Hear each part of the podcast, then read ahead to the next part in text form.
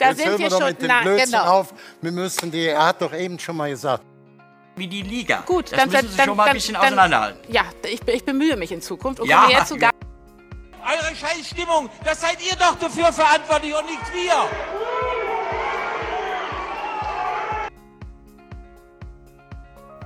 Und damit ein herzliches Willkommen zur vierten Folge der vierten Staffel und der ersten Folge eines Zweiteilers zum Thema Sport, Kapital und Geschlecht.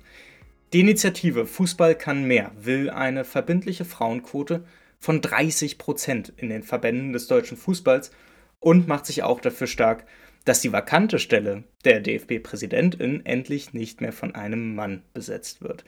Diese Grundforderung nach Öffnung der Machtposition für Frauen, die findet sich überall im Sport und sie belegt grundsätzlich die Dringlichkeit, sich mit geschlechterkritischen Themen rund um den Sport auseinandersetzen zu müssen. Auch die Podcast-Crew von Früff, Frauen reden über Fußball, setzt sich auf anderer Ebene eben für eine Sportberichterstattung ein, die diverser wird und sich für Frauen und Flinterpersonen in generell öffnet. Nur kann aus diesem strukturellen Problem schnell ein individuelles gemacht werden, das durch ein bisschen mehr Frauen in Führungspositionen auszumerzen sein kann. Dem ist aber nicht so. Wir müssen über die Grenzen dieses 1% Feminismus oder besser des liberalen Feminismus reden und uns der strukturellen Grundlage dieser Ungleichheit widmen, nämlich den patriarchalen Strukturen und ihre direkten Auswirkungen in patriarchale Institutionen, wie sie eben auch die Verbände im Fußball sind. Und damit herzlich willkommen zu einer neuen Folge. Schön, dass ihr dabei seid. Was ist drunter unterm Profifußball-Poncho? Ja, und um diese Frage beantworten zu können, müssen wir heute, wie auch schon in der letzten Folge, ein bisschen grundsätzlicher werden. Denn wo die Rede von patriarchalen Strukturen und patriarchalen Institutionen ist, wo die These aufgestellt wird, dass auch die Fußballverbände patriarchale Institutionen sind, da müssen wir erstmal klären, was zur Hölle bedeutet Patriarchat eigentlich und was hat das eigentlich mit der feministischen Theoriebildung zu tun, denn da kommt dieser Begriff her. Nun, die feministische Theoriebildung hat eine sehr lange Historie und das nicht erst seit dem vergangenen Jahrhundert. Und wir müssen mittlerweile auch von mehreren Generationen oder auch gemeinhin Wellen sprechen. Mittlerweile, so sagen zumindest viele, sprechen wir von der mittlerweile vierten Welle des Feminismus. Aber um zu verstehen, woher auch der Begriff des Patriarchats kommt, müssen wir mal zurückblicken, eben auf diese feministische Theoriebildung. Die erste Welle, die begann Mitte des 19. Jahrhunderts. Das kann man relativ simpel als eine grundsätzliche Frauenrechtsbewegung deklarieren, die unter anderem die Öffnung des Wahlrechts erkämpft hat, die wir in Deutschland 1919 erleben konnten. Mit Ende des Zweiten Weltkriegs kam dann aber ein Zeitalter der Restauration und da muss man wissen, dass dieses Zeitalter der Restauration eben auch meint, dass man wieder ja, über ein traditionelles Verständnis der Geschlechterverhältnisse sprechen musste. Man hat gewissermaßen die Uhr zurückgedreht. Die Frau wieder schön zu Hause, kümmert sich um die Kinder, als wäre vorher nichts gewesen. Das Ganze hält aber nur bis in die 60er, 70er Jahre an, wo wir nicht nur mit der 68er Bewegung eine Studierevolution sehen, sondern in diesem Zeitalter kommen auch die Frauenbewegungen wieder auf und der feministische Aufbruch. Das Persönliche ist politisch, das kommt genau aus diesen Jahren und damit beginnt auch die konkrete Aufarbeitung patriarchaler Strukturen, die sich in der zweiten Welle an den Themen Verhütung, Abtreibung, Sexualität und eben patriarchaler Gewalt orientiert. Von patriarchaler Gewalt reden wir dann, wenn Gewalt gegen nichtmännliche Personen ausgeübt wird, wegen ihres Geschlechts. Und dieses Feld ist sehr, sehr groß. Von Femiziden, also wo Flinterpersonen umgebracht werden, bis hin zu Catcalling auf der Straße, lässt sich sehr, sehr viel unter diesem großen Begriff der patriarchalen Gewalt einordnen. Und das ist wichtig zu wissen, dass patriarchale Gewalt Alltag auch heute noch ist. Die dritte Welle des Feminismus, die kennen wir bereits aus der Vorwoche, denn dort sprach ich schon von Judith Butler und ihrer Auseinandersetzung mit Gender Trouble. Und genau da fängt die dritte Welle denn auch an, denn sie widmet sich ausgehend von so Leuten wie Michel Foucault der Dekonstruktion der Geschlechter und machte deutlich, dass eben auch biologische Geschlechter nach dem binären Geschlechterverständnis konstruiert werden. und sich daraus das asymmetrische Machtverhältnis zugunsten von Cis-Männern ableitet.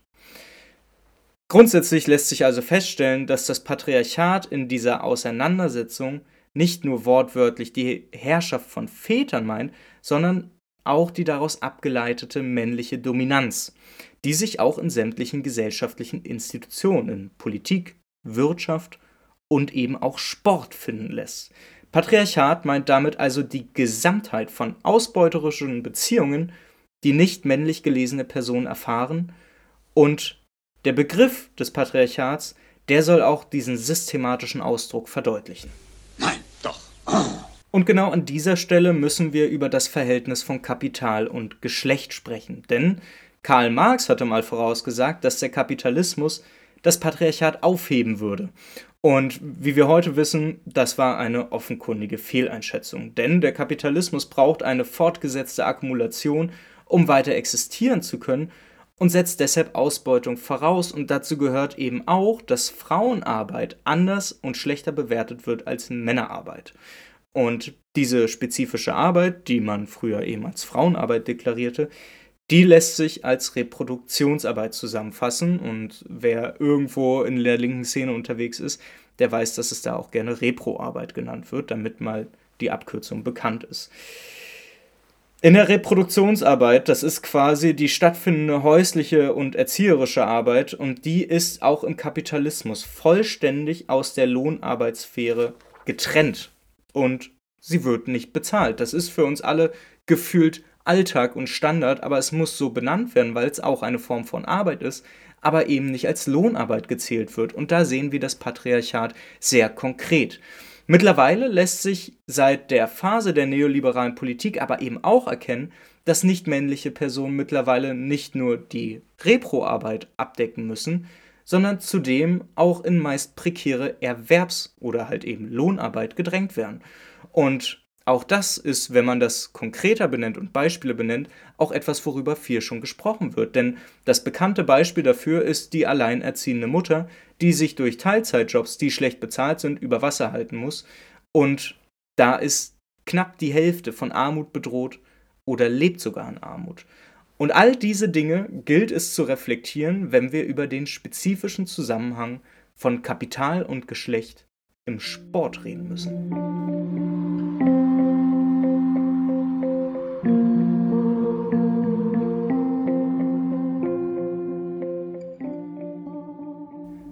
Kommen wir von all diesen grundsätzlichen Überlegungen, die es sich im Kopf zu behalten gilt, mal wieder zurück zur aktuellen Debatte um mehr nicht-männliche Personen in Führungspositionen der Sportinstitution. Denn die Öffnung für mehr Diversität, die sollte in diesen Zusammenhängen und Kontexten auch bewertet werden.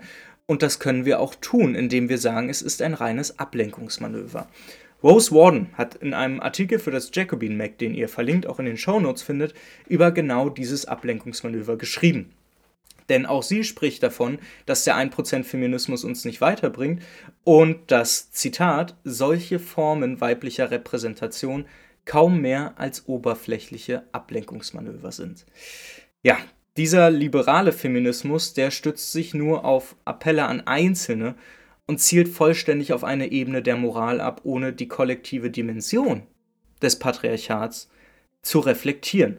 Und damit sind wir auch wieder bei Anton Jägers Konzept der Hyperpolitik, der genau das ja momentan in unserer Gesellschaft sieht. Warden schreibt, tatsächlich passt das Aufrücken von Frauen in die Führungsetagen bestens mit dem Profitstreben der Unternehmen zusammen. Und dann sind wir auch schon am Punkt angekommen, denn dieser 1%-Feminismus, der hilft den 99% eben nicht, oder wie Warden schreibt, solange die globalen Systeme des Kapitalismus, seien sie auch geleitet von rein weiblichen Führungsriegen, die extreme Ungleichheit weiter vertiefen, solange wird der Mainstream-Feminismus nicht imstande sein, diese Verhältnisse zu beseitigen. Und daraus erklärt sich dann auch, warum dieses ganze Gehabe um mehr Frauen in Führungspositionen, auch in Sportinstitutionen, ein Thema ist, das ablenkt. Denn die Strukturen ändern sich ja nicht dadurch, dass jemand anderes an der Spitze ist. Wir wissen, dass die Strukturen grundsätzlich Dinge vorgeben und dass nur weil Leute in diesen Strukturen etwas anders sind oder tatsächlich auch Dinge anders machen wollen, es nicht beileibe so ist, dass es dann auch so passiert. Und das praktischste Beispiel, das kann man bis heute sagen, das sind die Grünen im Bundestag, die ja als teilrevolutionäre Bewegung in die Parlamente der Bundesrepublik eingezogen sind und diesen Marsch der Institutionen nicht dafür genutzt haben, grundlegend Dinge zu verändern, sondern eben auch jetzt ganz normale bürgerliche Politik machen. Und genau das ist das Problem, auf das wir zu sprechen kommen müssen. Da Jetzt sind wir, wir doch schon mit dem na, Blödsinn genau. auf. Wir müssen die, er hat doch eben schon mal gesagt. Ja, was Rainer Kalmund als Blödsinn abtut, würde ich tatsächlich als einen sehr wichtigen Kritikpunkt verstehen. Denn wir müssen uns Gedanken darüber machen, wie denn wirksame feministische Kritik im Sport eigentlich aussehen kann und wie dieses Verhältnis aus Sport, Kapital und Geschlecht überhaupt angegriffen werden kann, damit es sich wirksam ändert. Genau darüber werde ich in der nächsten Folge ein paar Dinge präsentieren, indem wir uns andere gesellschaftliche Plätze feministischen Kampfes angucken, um daraus wirksame Strategien im Sport abzuleiten. Und wir müssen auch auf den Punkt kommen, dass es auch in der linken Szene eine MeToo-Bewegung gibt, die darauf aufmerksam macht, dass auch vermeintlich progressive Strukturen eben doch nicht ganz so toll sind, wie wir denken, denn daraus lässt sich auch wiederum ableiten, warum auch aktive und organisierte Fans und insbesondere Ultraszenen nicht ganz so top sind, wie es immer wirkt. Und auch da gibt es einiges zu besprechen. Deshalb würde ich sagen, beenden wir das heute. Ich würde mich sehr freuen, wenn ihr in die Show Notes reinguckt. Da findet ihr nicht nur den Jacobin-Artikel, sondern auch noch ein paar weitere Links, die in dieses Thema mehr reinführen. Und dann hören wir uns nächste Woche Montag entweder bei BTB Weekly wieder oder nächste Woche Mittwoch, wenn es dann um den zweiten Part zu Sportkapital und Geschlecht geht. Bis dahin, bleibt kritisch, aber vor allen Dingen bleibt gesund, passt auf euch auf. Bis dann.